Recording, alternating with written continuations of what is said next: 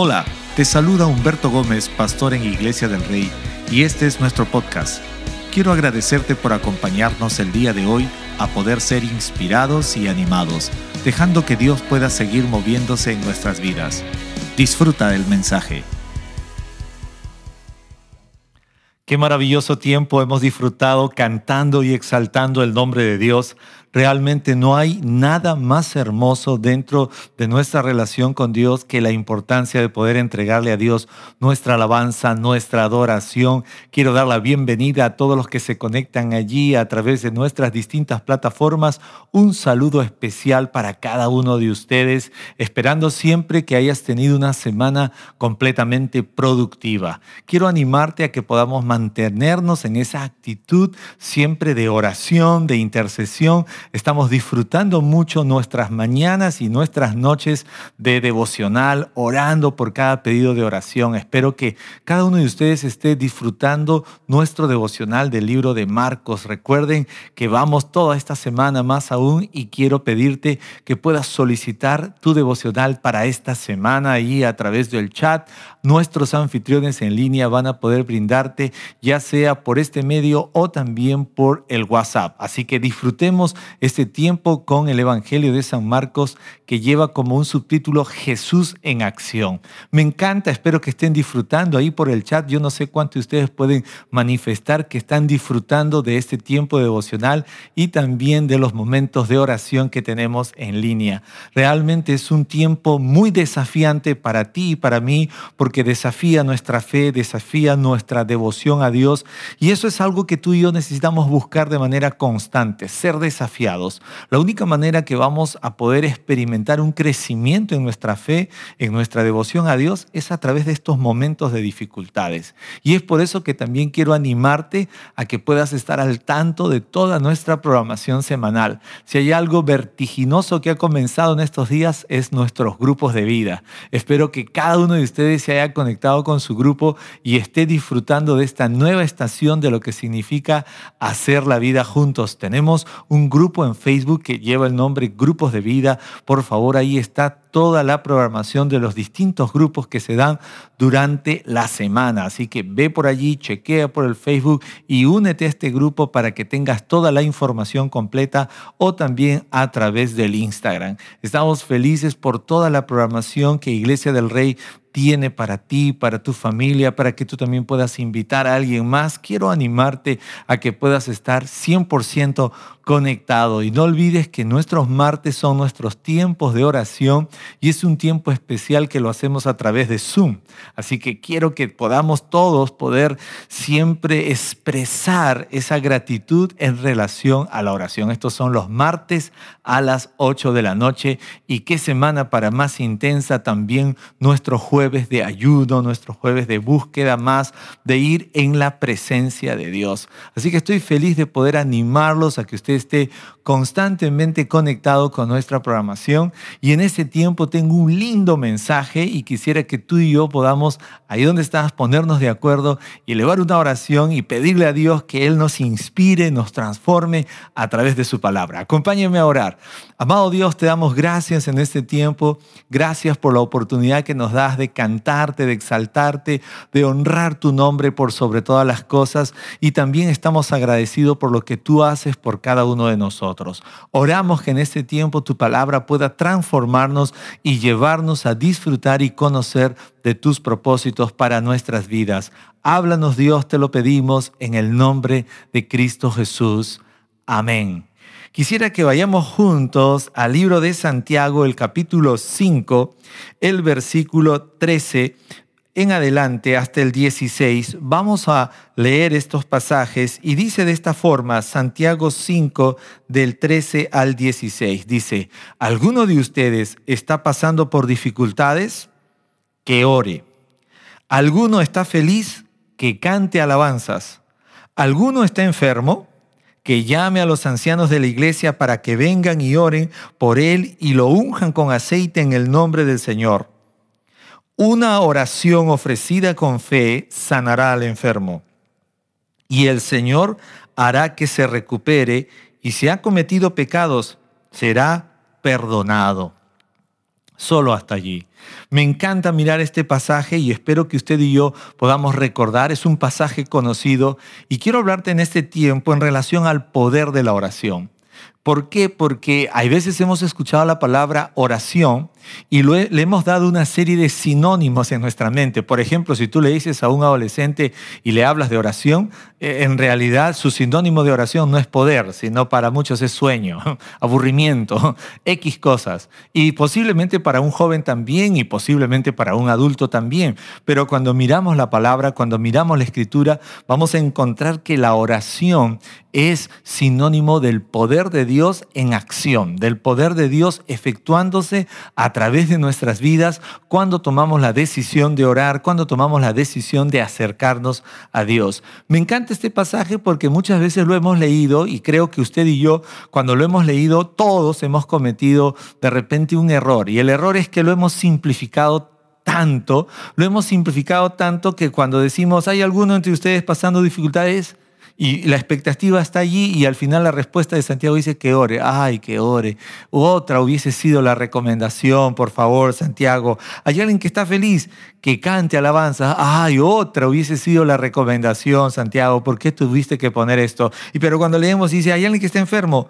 Ah, esta sí más o menos, que llame a los ancianos, que llame a, a los líderes, al pastor para que oren por él. Esta sí está, que quizás de repente no se siente tan Ah, distinta o un poco distinta a las anteriores. Pero quiero hablarte del poder de la oración porque cuando leemos este versículo de forma superficial, jamás descubriremos lo que este pasaje encierra para tu vida y para mi vida. Y estoy seguro que ahora mismo hay muchos de los que están conectados que están pasando dificultades. Hay muchos de los que están conectados que también están en un estado de felicidad.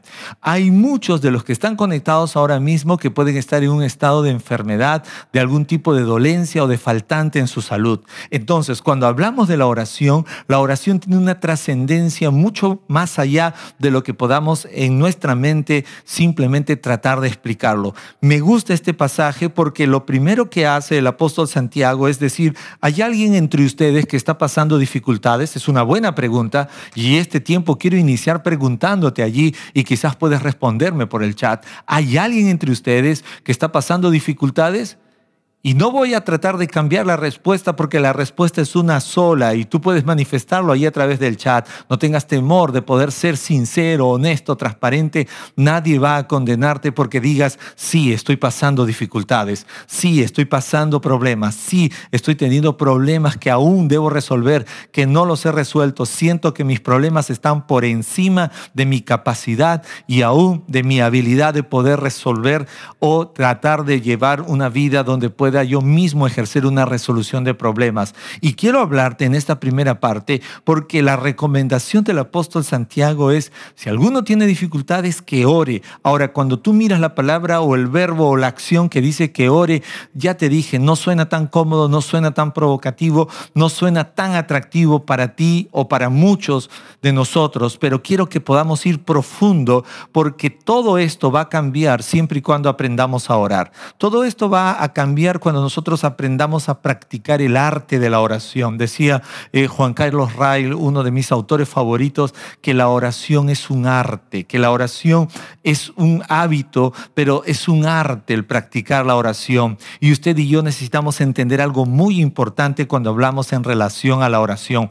Es que mucha gente no logra disfrutar ni experimentar el poder de la oración porque tiene conceptos erróneos y equívocos en relación a la oración porque no tiene la experiencia bíblica correcta de lo que significa la oración. Entonces es fundamental que usted y yo en este tiempo seamos honestos, que hemos tenido dificultades pero no hemos orado porque no hemos entendido el concepto de lo que significa orar. Hemos tenido problemas pero no hemos orado. ¿Sabe por qué? Porque para muchos de nosotros nuestro concepto sobre oración es muy vago, es muy superficial, es muy mínimo y es por eso que cuando tenemos dificultades no consideramos orar porque nuestro concepto y nuestra experiencia de oración es mínima. Si tu concepto, si tu entendimiento de la oración es mínima, entonces tu vida de oración también será mínima. Nadie puede experimentar una oración trascendente a menos que tenga el concepto bien claro y bien entendido de lo que significa oración desde el contexto bíblico para nuestras vidas. Cuando yo escucho la palabra orar y cuando tú escuches la palabra orar, primero que tenemos que poner en nuestro corazón y en nuestra mente es que orar significa hablar con Dios. Entonces cuando el apóstol Santiago dice, hay alguien pasando dificultades, lo que nos está diciendo, ve y habla con Dios. Ve y habla con Dios.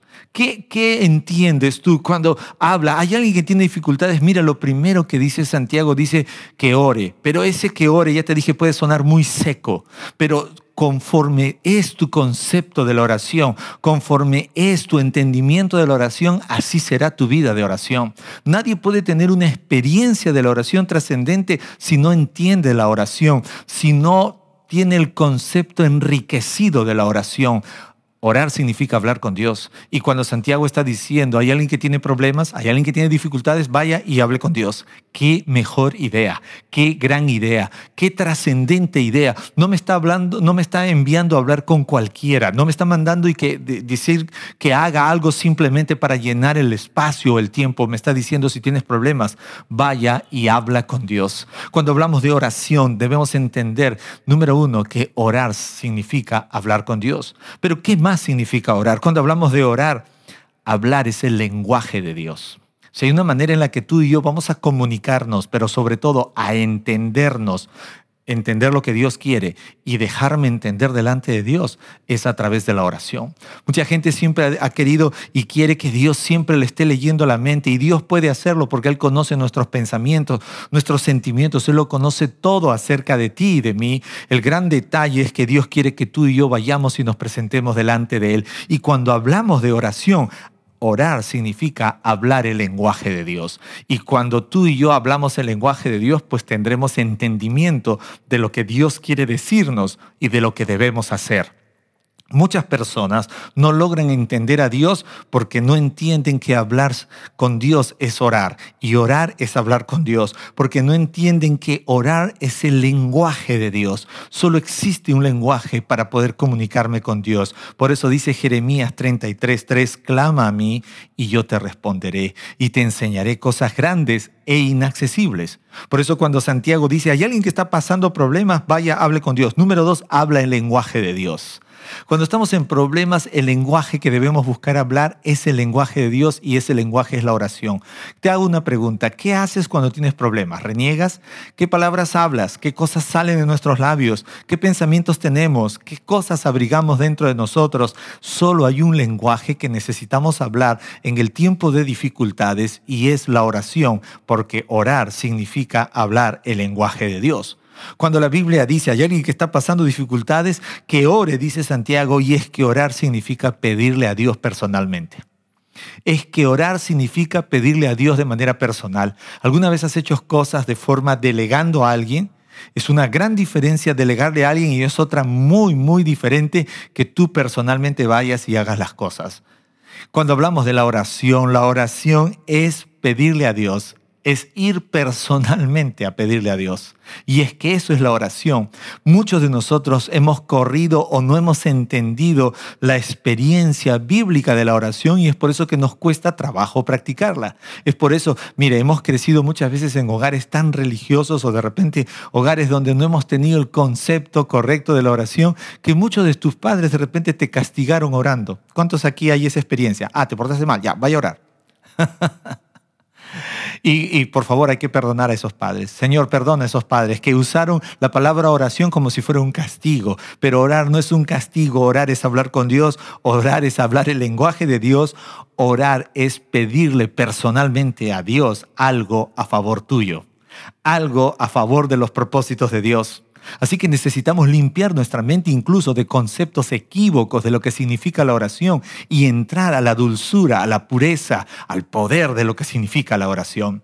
Cuando la Biblia dice hay alguien que está pasando problemas, ore. Orar también significa presentar mis súplicas a Dios, suplicarle a Dios. No le estás pidiendo a, a alguien insensible, le estás pidiendo a Dios, se le estás haciendo con súplica. Y es que la oración tiene un lenguaje bíblico, pero también tiene un lenguaje diverso en la palabra de Dios y necesitamos estar dispuestos a experimentarlo, porque no podemos tratar de entender la oración solo por conceptos, pero sí tengo que decirte, como es tu concepto sobre la oración, así será tu experiencia de la oración. Si hay jóvenes que estoy seguro que ahora me están viendo y tienen un concepto predeterminado de que la oración es aburrida, sus tiempos de oración serán aburridos.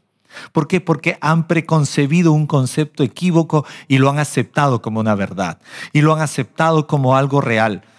Cuando mi familia y yo nos reunimos a orar, no vayan a pensar que no brotan los sentimientos. Tengo tres hijos en distintas edades y brotan los sentimientos y al inicio se tiene que romper una barrera porque nadie quiere orar. ¿Incluyendo el pastor? Sí, muchas veces el pastor. ¿Por qué razón? Porque queriendo hacerlo bueno encontramos una ley en nuestras extremidades que se revela, porque lo que debo hacer no hago y lo que no debo hacer eso más bien hago.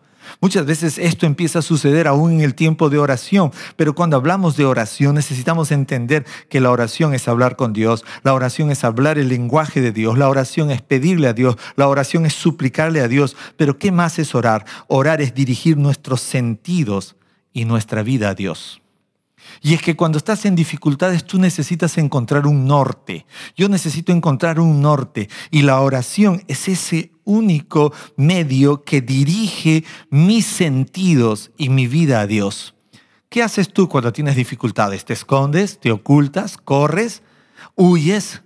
¿Qué haces cuando estás en dificultades? Santiago está diciendo el consejo más poderoso que alguien haya podido escuchar. Está diciendo si alguien tiene dificultades que ore. Y es que orar significa dirigir nuestros sentidos, nuestra vida a Dios. Es que cuando tengo problemas, el único lugar donde yo tengo que buscar dirigirme es a la presencia de Dios. Te hago una pregunta, ¿qué haces cuando tu celular se descarga? ¿Alguien sabe? Puedes contestarme allí por el chat. ¿Qué haces cuando tu celular se descarga? Pues rápidamente, pastor, esa palabra parece un poco o una pregunta no correcta. De hecho, que tengo que ir y cargarlo. ¿Te has dado cuenta? Tienes que ir a cargarlo, le conectas el conector, lo enchufas y ya estás listo otra vez operando en la carga. Cuando tienes dificultades, de la misma forma es así. Parece que tú y yo olvidamos, hay cosas que ya deberíamos aplicarlas, pero es que estamos todo en el proceso de aprender y es que orar significa dirigir nuestros sentidos y nuestra vida a Dios. Y es que cuando estamos en problemas, el lugar donde tenemos que ir es a la presencia de Dios, es buscar estar con Dios. ¿Hay alguien en dificultades en este tiempo? ¿Hay alguien con problemas en este tiempo? Necesitas orar, necesitas dirigir tus sentidos, tu vida a Dios. ¿Qué más significa orar? Orar es poner la mirada donde está Cristo sentado a la diestra del Padre. Es que orar es como entrar a la lupa de Dios, a los ojos de Dios, a, donde está el parabrisa de Dios. Esto me encanta, esto sí me encanta. Orar significa mirar por la ventana de Dios. Orar significa mirar por el parabrisa de Dios. Cuando estamos en dificultades, tú y yo podemos usar nuestra visión natural, pero nuestros ojos naturales, nuestra vista natural, natural se equivoca, nuestra vista natural está limitada. Pero cuando estamos en dificultades y cuando alguien toma la decisión de orar en medio de los problemas es que estás deseando mirar por los ojos de Dios, por el parabrisa de Dios, por la ventana de Dios, porque orar significa poner tu mirada donde está Cristo sentado, a la diestra del Padre. ¿Tú sabes cómo se ven las cosas desde allí arriba? ¿Alguien sabe cómo se ven las cosas desde el trono de Dios? Tu problema no se va a ver tan grande como lo ves desde tus ojos naturales cuando decides orar. Cuando alguien decide orar, nuestras dificultades no van a verse tan difíciles como cuando se ven desde el trono de Dios. Y es que cuando oramos es mirar a Cristo que está sentado en el trono de Dios. Pero lo lindo de todo esto es que orar también significa traer el reino de Dios a nuestras vidas. Por eso cuando el apóstol Santiago está diciendo, hay alguien que tiene dificultades, que ore, que ore, no está diciendo simplemente que trate de hacer una oración repetitiva, sino que está diciendo que hay alguien que tiene dificultades, que hable con Dios. Hay alguien que tiene dificultades, que hable el lenguaje de Dios. Hay alguien que tiene problemas, que empiece a pedirle a Dios de forma personal Hay alguien que tiene problemas o dificultades, está diciendo, mira por el parabrisa de Dios, mira por la ventana de Dios que está sentado a la diestra del Padre. Pero orar, ya te dije, también significa traer el reino de Dios a nuestras vidas. Cuando hablamos de orar, orar también significa recordar que estamos sentados al lado de Cristo. Esto me gusta porque orar te posiciona en el lugar donde Cristo te dejó. Cuando una persona deja de orar, en realidad perdemos mucho más que simplemente devoción. Perdemos desde el ámbito espiritual, perdemos todo lo que significa la victoria de Cristo en la cruz del Calvario.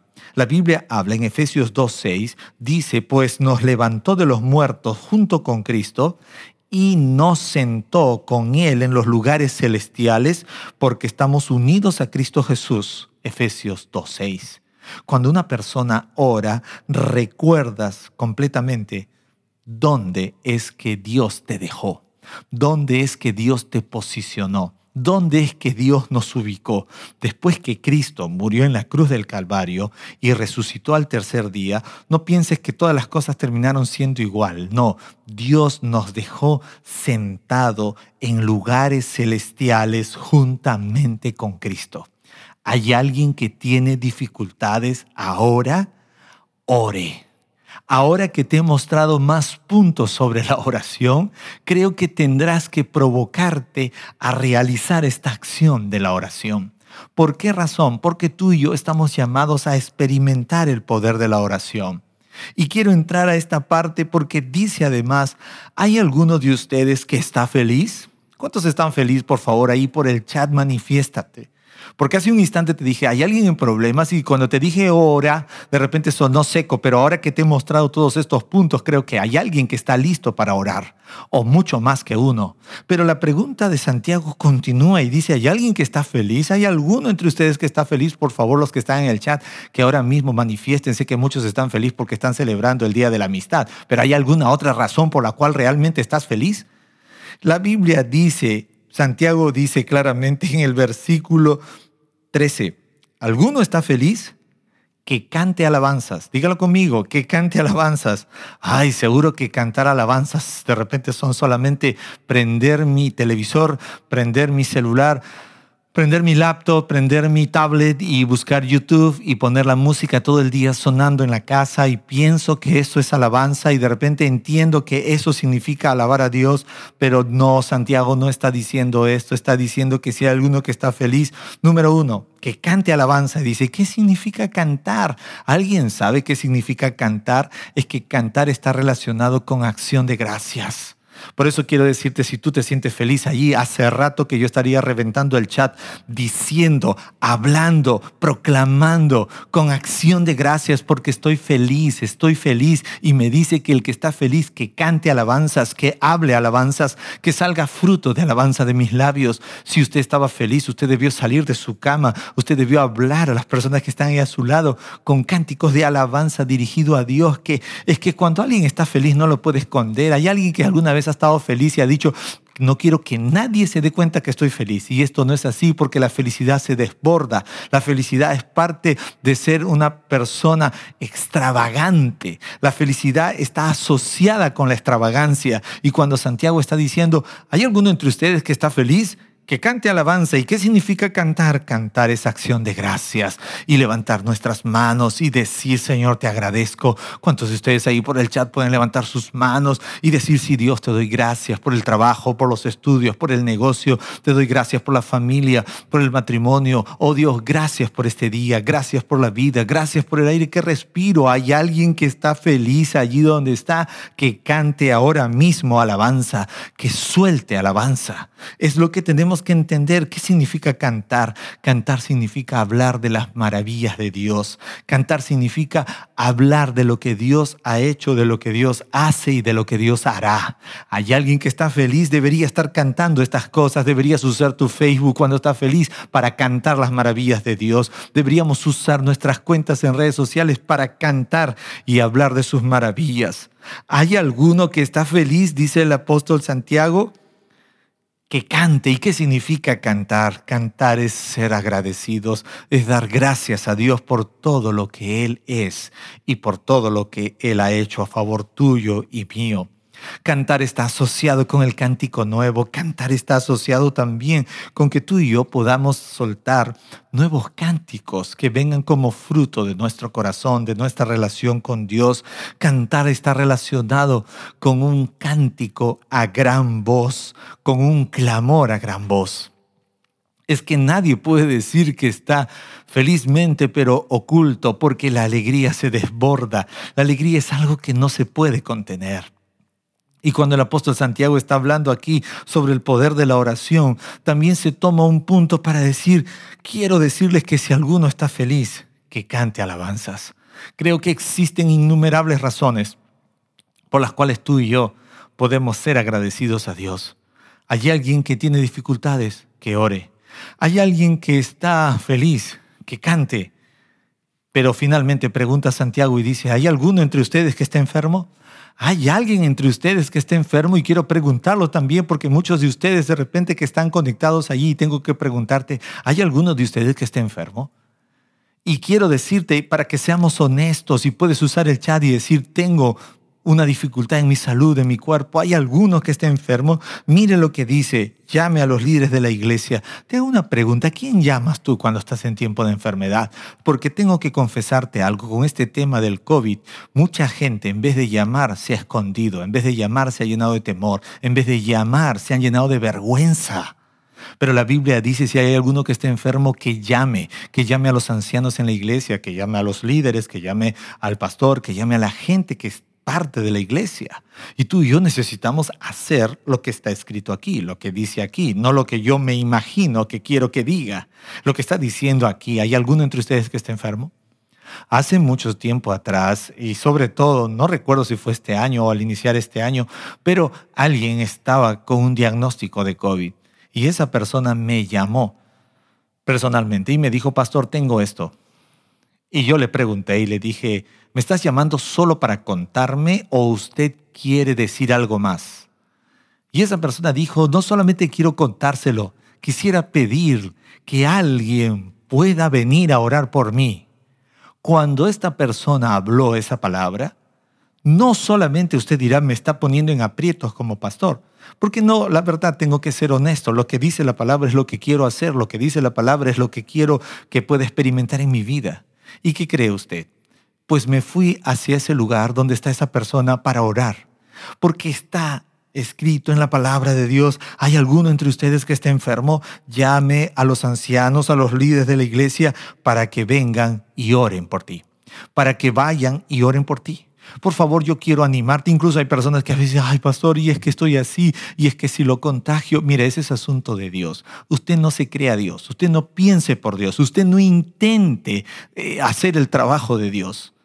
Hay alguno que esté enfermo que llame, dice que llame que diga, que hable, que anuncie, que pida, pero hágalo por fe, hágalo creyendo, porque mire lo que dice claramente, la oración ofrecida en fe sanará al enfermo, el Señor hará que se recupere y si ha cometido pecados, será perdonado, dice el versículo 15.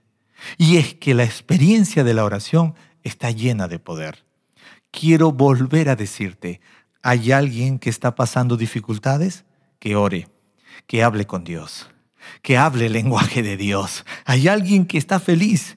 Pues que cante, pues que hable de las maravillas de Dios, que dé gracias a Dios, que levante una gran voz, un clamor a gran voz, que dé acciones de gracia, porque cuando estoy feliz quiero hacer cosas. Yo no sé usted, porque cuando estoy feliz me encanta hacer cosas, porque quiero hacer feliz a otros también. Pero la Biblia dice, si hay alguien enfermo, que llame y no voy a tener ninguna duda, déjeme decirle, porque ahora mismo si alguno de ustedes está pasando dificultades y necesita que alguien ore por usted, por favor déjelo allí, déjelo allí en el pedido, que no solamente voy a buscar orar por usted, también voy a buscar darme el trabajo de ir a orar por usted si usted me lo permite, si usted me deja, si usted lo hace como dice la palabra, porque dice claramente que una oración ofrecida en fe sanará al enfermo el Señor hará que se recupere. y si ha cometido pecados, se les serán perdonados. He tenido muchas experiencias. Alguien una vez me pidió que vaya a orar por su familiar cuando antes se podía tener acceso a la unidad de cuidados intensivos. Y para mí fue una experiencia realmente profunda. Termino contándote esto. Fui y oré. Tú sabes lo que significa entrar a una unidad de esas donde todo es riesgo, donde todo es delicado, donde el predicador o la persona que llega a orar sabe que es una línea límite entre la vida o la muerte. Pero te tengo que decir algo, ¿qué es para Dios? ¿Acaso hay algo para Dios que pueda ser imposible? La oración del justo puede mucho, porque la oración ofrecida en fe sanará al enfermo y el Señor lo recuperará. Y si ha cometido pecados, le serán perdonados. Ahí donde estás. Por favor, si estás con dificultades, ora. Si estás feliz, pues es hora de ser una persona extravagante para celebrar lo que Dios está haciendo en tu vida. Y si estás enfermo, utiliza lo que tiene escrito este pasaje. Acompáñame a orar. Si estás conectándote por primera vez y alguno de estos tres puntos va con tu estado de vida ahora, quiero animarte a que seas consecuente. Si estás en problemas, es hora de aprender a practicar la oración. Si estás en felicidad, es hora de aprender a celebrar a la manera de Dios. Y si estás enfermo, aquí estamos para ir y orar por ti. Amado Dios, gracias te damos. Gracias que esta palabra puede ser sencilla, pero es poderosa, porque la oración tuya tiene poder. Oramos en este tiempo y te agradecemos por tu palabra.